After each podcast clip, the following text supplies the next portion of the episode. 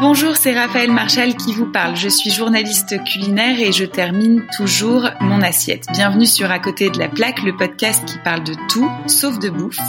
On connaît des chefs, leur parcours, leur terroir, leurs produits, leurs plats signature, mais est-ce qu'on les connaît eux? Leurs envies, leurs phobies, leurs croyances, leurs faiblesses, leurs lubies, leurs secrets, leurs combats, leurs drôleries, leurs contradictions Rien n'est moins sûr. Alors asseyez-vous et écoutez deux fois par mois sur Business of Bouffe.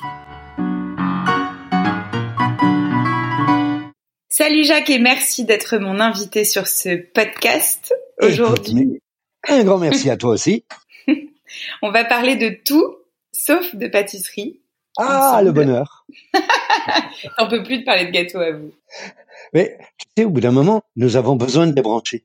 C'est juste un peu normal de s'intéresser aussi à autre chose, quoi, parce que sinon on meurt. Hmm.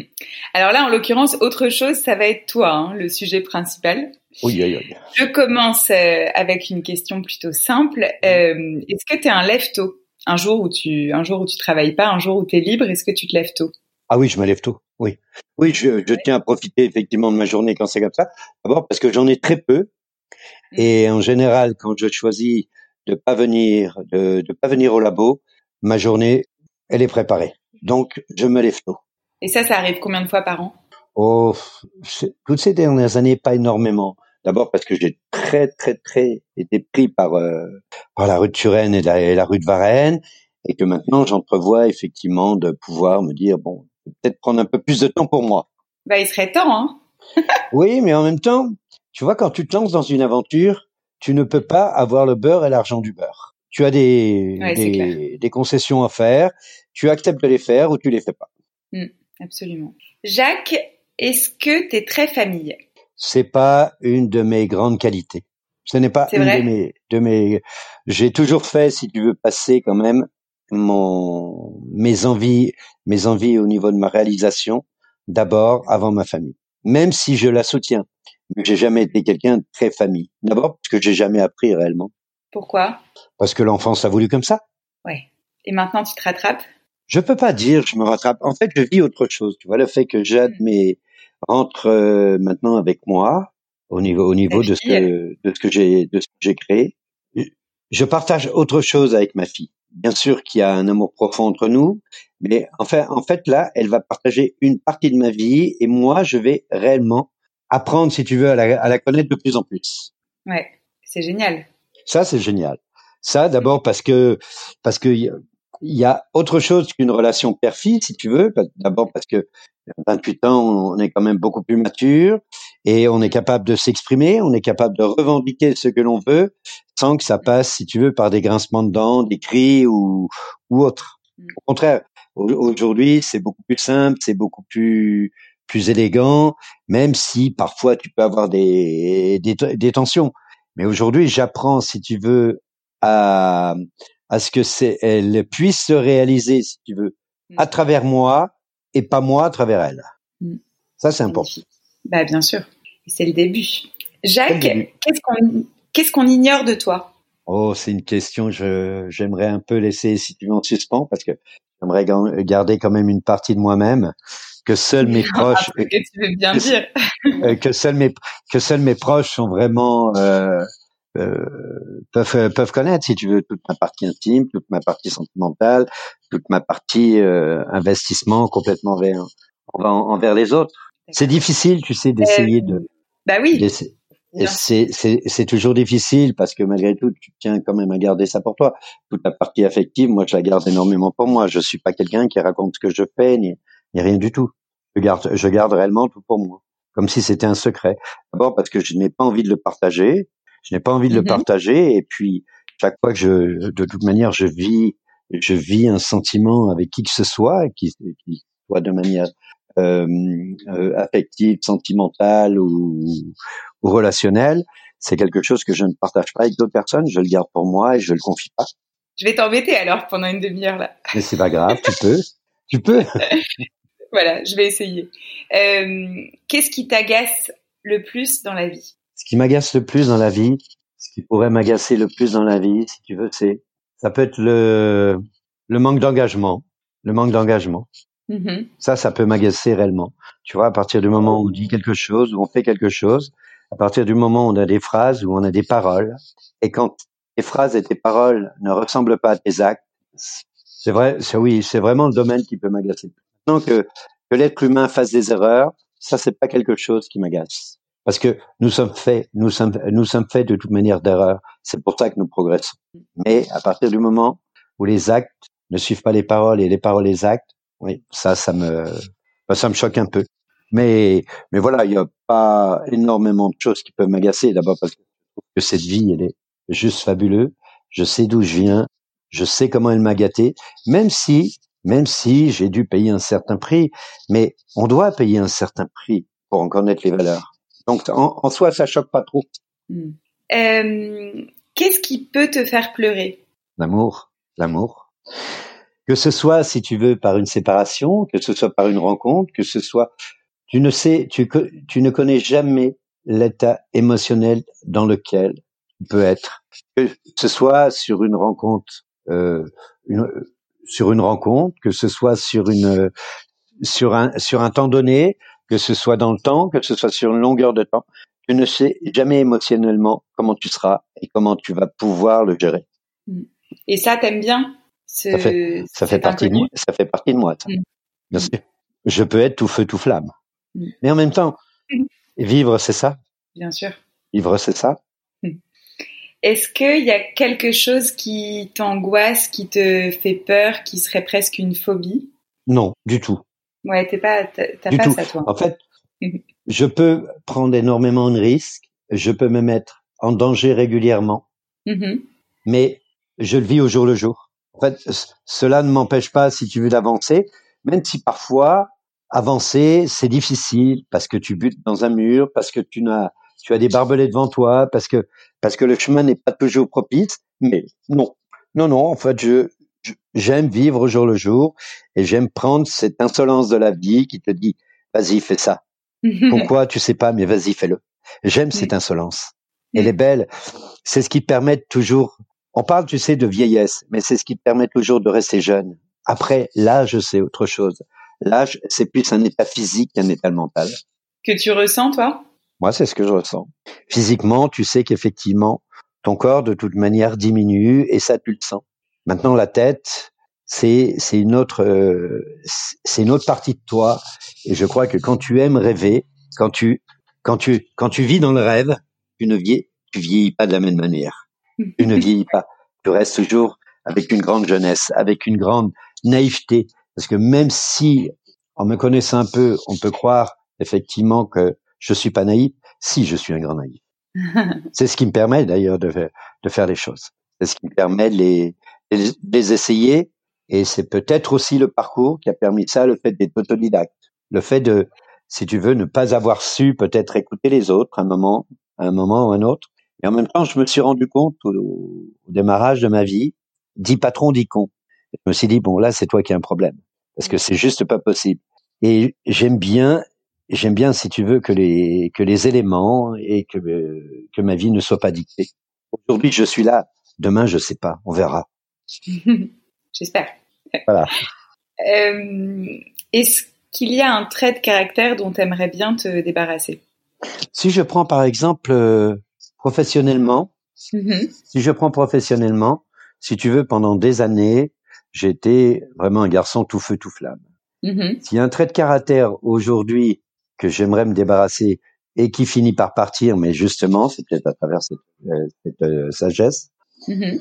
j'ai trop demandé souvent aux autres dans, dans mon univers d'être moi. Mm. Et là, j'avais tort. Mm. Quand c'est comme ça, eh ben, j'ai fait partie de ces personnes, si tu veux, qui quelque part n'ont pas su forcément écouter les gens qui avaient les personnes qui étaient en face, et quelque part, eh bien dans euh, dans ta vie, eh ben j'ai fait, je fais partie de ces personnes qui ont mis aussi d'autres personnes. Hmm. Mais il a fallu du temps, si tu veux, pour me pour m'en rendre compte. Moi, je m'en suis rendu compte il y a quoi? Il y a cinq, six ans.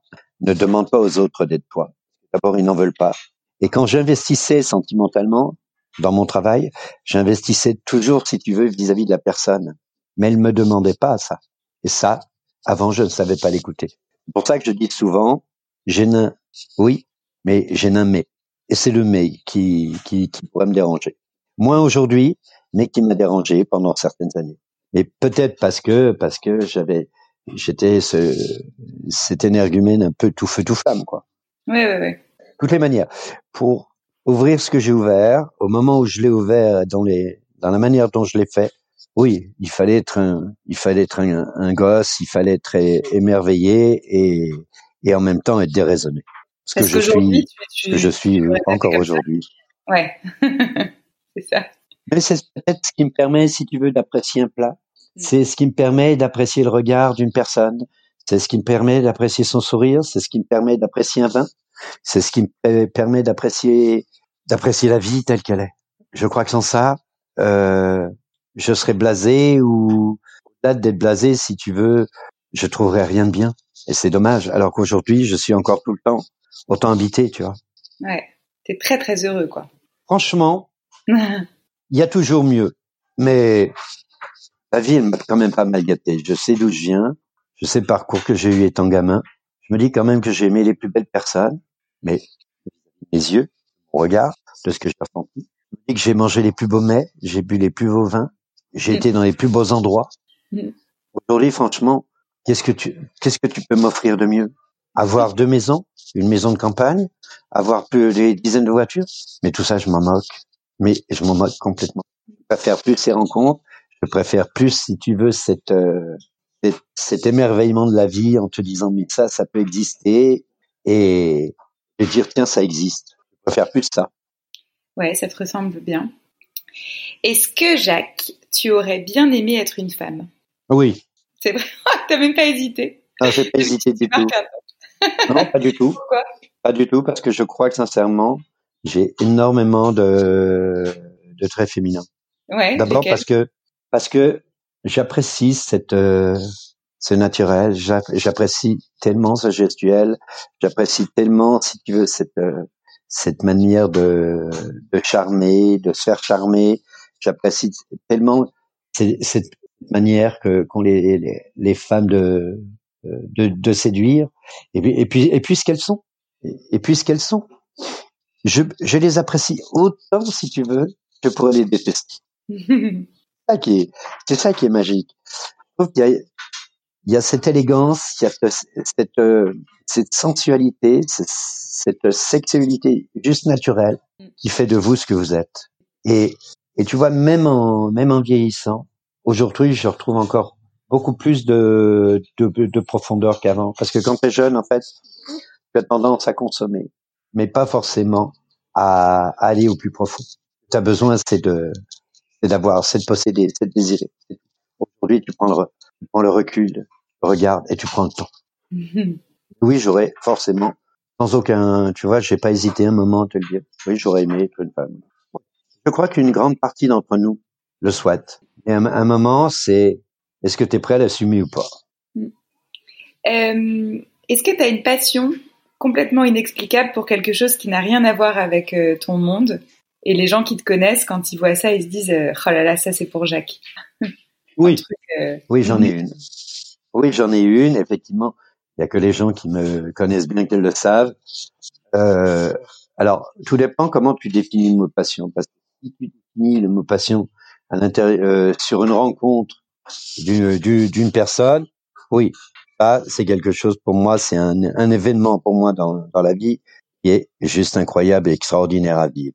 Même si cette passion, de toute manière, te finit au pied du mur. Après, il y a celle qu'on appelle aujourd'hui la passion de tous les jours dans notre métier. Moi, je considère qu'aujourd'hui, je ne suis pas euh, passionné de mon métier, amoureux de mon métier. C'est ce qui me permet d'avancer. Parce que pour moi, avant tout, la passion, c'est le déraisonnement de l'individu. Et ma vraie passion, à moi aujourd'hui, mais dans un domaine complètement différent, c'est Camille Claudel. c'est pas vrai. si, si. Il y a très peu de livres que je n'ai pas de, de Camille Claudel. Mm-hmm. Il y a très peu de livres que je n'ai pas et j'ai même écrit quelques pages sur elle. Mais j'aurais jamais imaginé que tu avais le temps de lire.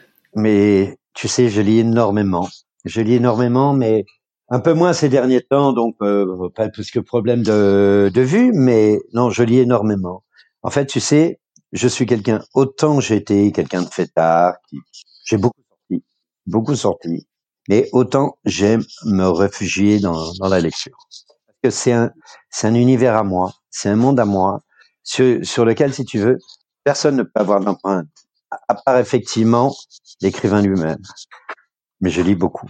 Je lis beaucoup et quand on m'a demandé d'écrire euh, ces pages sur euh, sur Camille Claudel pour l'ouverture du musée à, à Marne-la-Vallée, j'ai dit oui tout de suite. Mmh. Et ça, c'est vraiment, si tu veux, une, une passion au-delà de la sculpture, c'est surtout sur le personnage elle-même.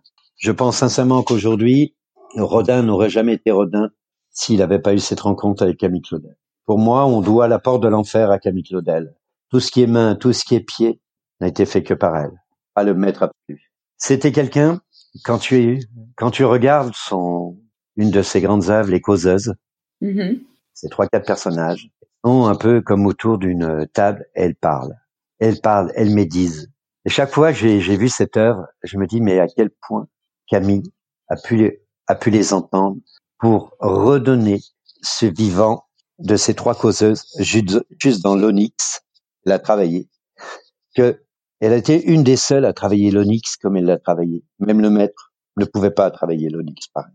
C'était assez fou parce que elle a fait une transgression, si tu veux. Elle a été la maîtresse de, de Rodin. Mm-hmm. Et elle a fait cette transgression sur comment les gens pouvaient effectivement parler d'elle derrière. Et les causeuses sont juste une œuvre fantastique. Au même titre que la roue de la fortune, au même, au même titre que le, le et là, je, je pense qu'à travers son art, c'est quelqu'un qui m'a marqué autant qu'a pu le faire Stéphane Zeib dans Lettre à une inconnue, La confusion du sentiment. Dans Hermanès, Narcisse et Goldmune, tu peux prendre Démian, tu peux prendre Siddhartha à travers ses poèmes. Tu peux le prendre aussi dans Marguerite Yourcenar dans l'œuvre noire. Pour moi, c'est l'un de ses plus, de ses plus beaux livres. Ou alors, sinon, tu peux aller chez Kundera. Chez Kundera aussi, il y a, y a, il y a une grandeur qui, qui est juste incroyable. Je pense que tout ce, tout ce monde-là, tout ce monde-là était si proche dans la création, dans ce, le capable de se livrer soi-même, tout en restant ce qu'ils étaient. Quand, il faut lire l'insoutenable légèreté de l'être. C'est juste prodigieux. Et ça, j'en ai, mais je, mais j'en ai lu beaucoup et je continuerai. Si tu veux, j'ai cherché, comme je suis un, un, un garçon qui n'a pas pu aller à l'école, parce que la vie a été comme ça. J'avais besoin, si tu veux, de savoir, j'avais besoin de connaître, j'avais besoin de, j'avais besoin de tout ça. Donc j'ai été le chercher. Ouais. À partir de quand? encore. Ce qui fait qu'après, tu fais d'autres rencontres, tu fais d'autres euh, ta vie n'a plus le même sens. Il y a, il y a effectivement ce que tu partages dans ton, dans ton, dans ton travail, dans ta vie de tous les jours. Puis il y a le jardin secret que tu dois garder pour toi aussi. Tu sais, vivre, euh, vivre en couple, vivre en famille, vivre pour euh, pour quelqu'un, ne veut pas dire ne plus exister. Et ça, je me suis toujours refusé à ça. Nous aussi, en tant qu'individu, on existe. On doit de toutes les manières avoir quelque chose pour toi personnellement. Et je crois que l'épanouissement de l'individu, il passe par là. De toute manière, tu ne peux pas aimer les autres si tu ne sais pas t'aimer toi-même. C'est impossible. Mm. C'est impossible.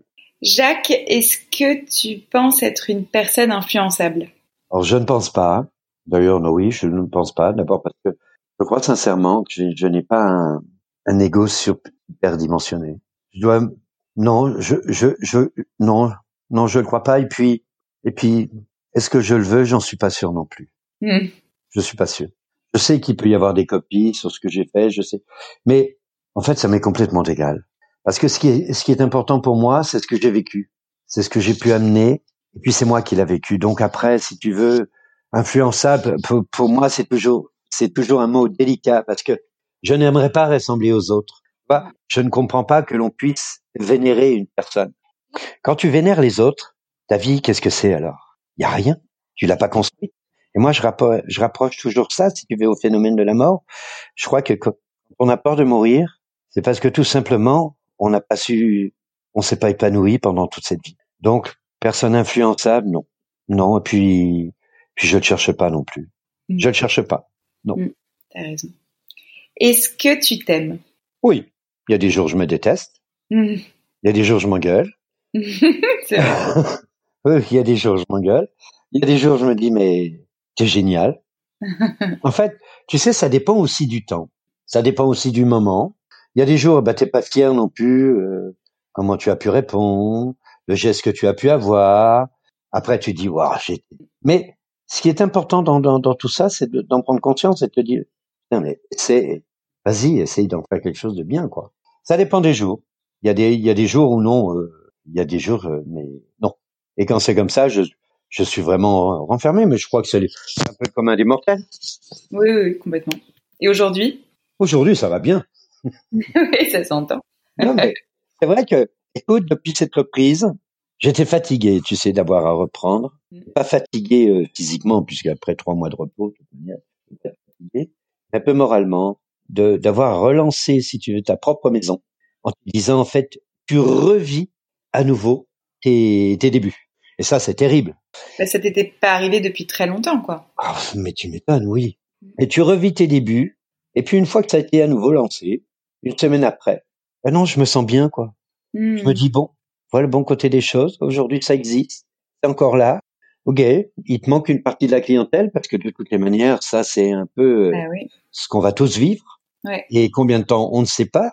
C'est un peu ce qu'on va tous vivre. Et puis, ben c'est bien parce que tu vois, là, je vais refaire les glaces.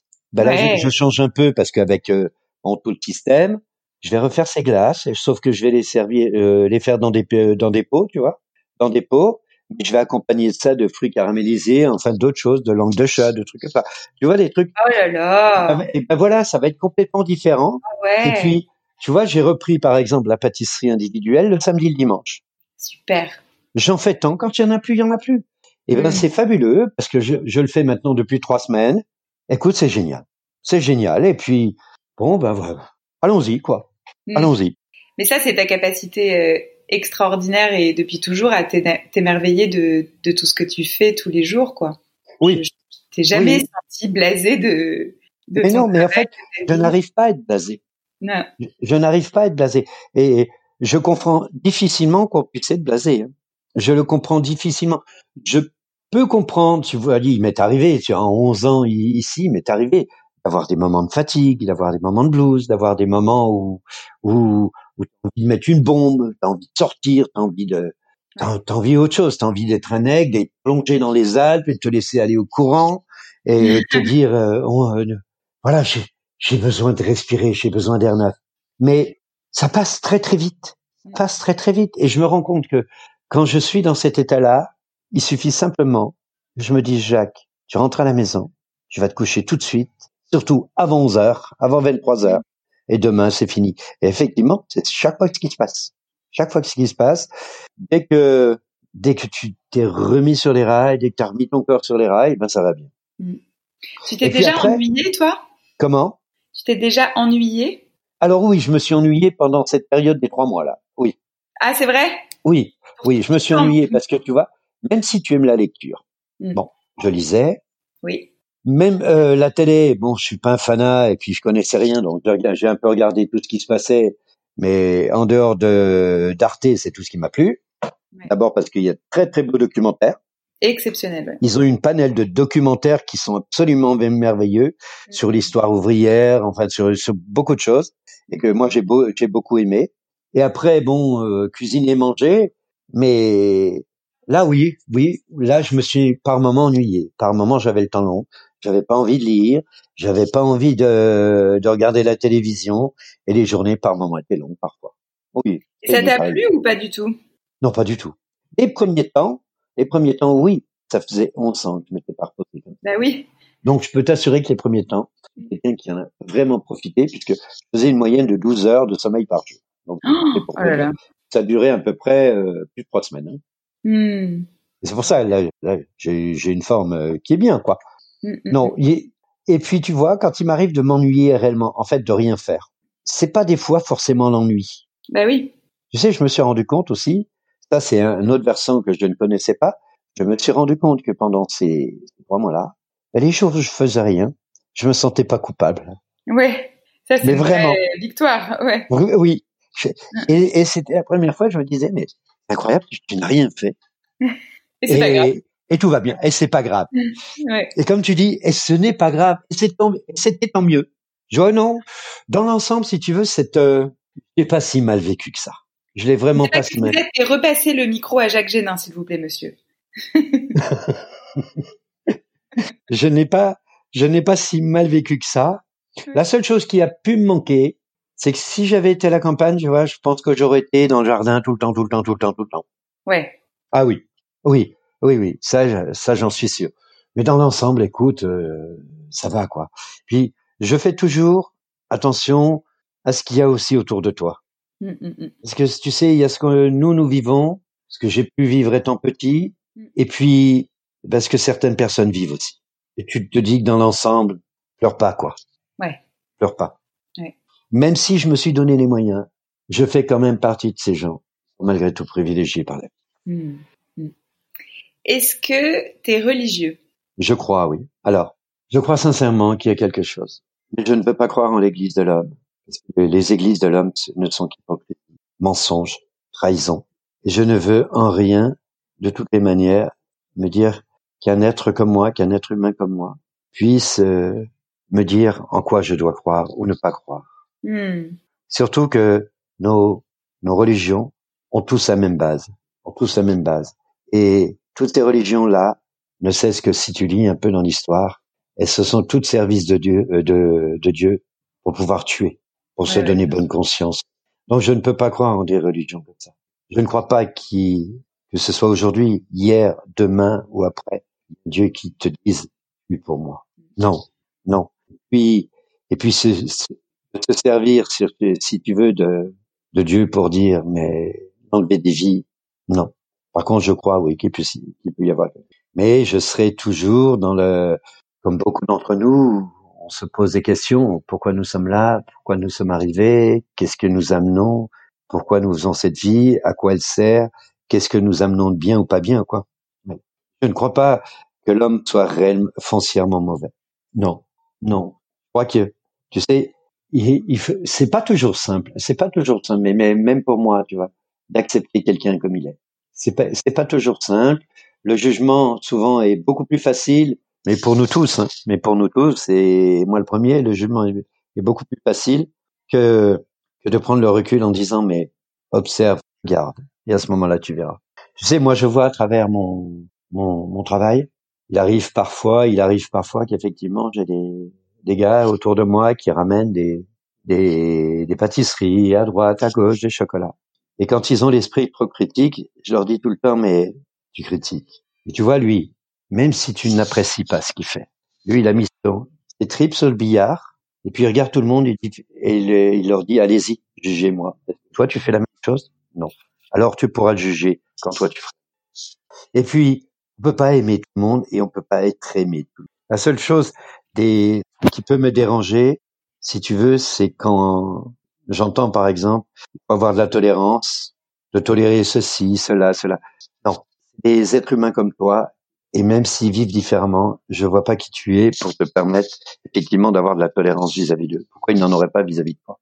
Et ça, c'est un autre domaine. tu veux, moi, j'essaye toujours, j'essaye toujours de prendre du recul le plus possible, mais c'est pas pour autant, effectivement, que moi non plus, je me suis pas trompé. Bien sûr, je me suis trompé dans ma vie. Et heureusement. Et le fait de m'être trompé m'a permis de savoir que j'étais pas toujours euh, sur le bon chemin. Et on a besoin de ça. De toutes les manières, tu ne peux, tu ne peux avancer, avancer que de tes erreurs. Tu, il y a que tes erreurs qui peuvent te marquer. Ce qui est bien ne te marque pas longtemps parce que de toute manière, tu vas l'oublier tout de suite. Alors, ce qui te marque, c'est en général tes erreurs, quoi. Et c'est mieux d'ailleurs. Oui, bien sûr. Jacques, il faut quand même qu'on parle un peu de bouffe. Parce Ah. que sinon, c'est c'est bizarre. C'est bizarre. Ce sera ma dernière question. Et on finira là-dessus. Oui. Est-ce que tu peux me décrire ton gueuleton, ton festin idéal et, euh, et absolu? Écoute, mon festin idéal et, et absolu, c'est d'abord, c'est d'être entouré de gens que j'aime, qui m'aiment. Mm. Sans ça, le festin absolu ne peut, ne peut pas avoir lieu. Deuxièmement, ça va être des produits. Ça va être que du produit et travailler le plus simple du monde, sans artifice, sans rien. Pour te citer un, un, un exemple euh, assez simple, le, dernier repas que j'ai fait, j'en ai fait un avec euh, Bruno Verjus. Mhm. Je pas besoin de te dire qui c'était. Merveilleux. Nous étions chez des amis. Mhm. Bruno est arrivé donc avec euh, des produits qu'il a cuisinés. Moi, je suis arrivé avec des pâtisseries donc euh, je- que que que j'ai préparé. C'était d'une plus grande la plus grande simplicité qui soit. Mais vous avez mangé quoi? Et on a mangé. Il nous a fait il nous a fait un un carré d'agneau, Mhm. mais avec des légumes, tu vois, qui avaient été juste juste cuits vapeur. Mhm. juste poêlé derrière, si tu veux, avec quel- quelques herbes et une noix de beurre. Mhm. L'agneau avait été passé au four, juste farci, juste farci auparavant. Il est encore complètement rose à l'intérieur, juste avec un fond de sauce qui était juste divin, même pas remonté au beurre ni rien du tout, juste un fond de sauce. Et c'était juste sublime. C'était sublime. Pourquoi? Parce que il y avait il y avait le produit avant. Il y avait le produit et la personne qui a respecté le produit, la manière dont elle l'a cuisiné, sans vouloir le, lui, lui couper son goût, sans vouloir le cacher, sans rien du tout. Mm. Et puis, les échanges que l'on a eus au moment, si tu veux, du partage de ce repas, et puis les discussions que l'on a eues sur, ces, sur, sur certains livres. Ah Et bah avec que- Bruno, j'imagine, ouais. Oui, ben, déjà parce que Bruno, Bruno, c'est un vrai poète. Ouais. C'est un vrai poète. C'est quelqu'un qui a de la culture. C'est quelqu'un qui a de la culture. Et puis j'avais une de mes grandes amies qui, qui était là aussi, qui était Ingrid Astier, l'écrivain. Mhm. Les- L'écrivain dont j'apprécie énormément la plume. J'apprécie Mhm. énormément la plume. Et puis, et puis j'étais avec des, voilà, avec des personnes que je connais de, de longue date et où parfois, si tu veux, le, le verbe, euh, tu n'en as pas forcément besoin. Tu n'en as pas forcément besoin. Après, il y a, il y a tous ces vins, si tu veux. Moi, je suis quand même un grands amoureux des, vins- Bruno aussi.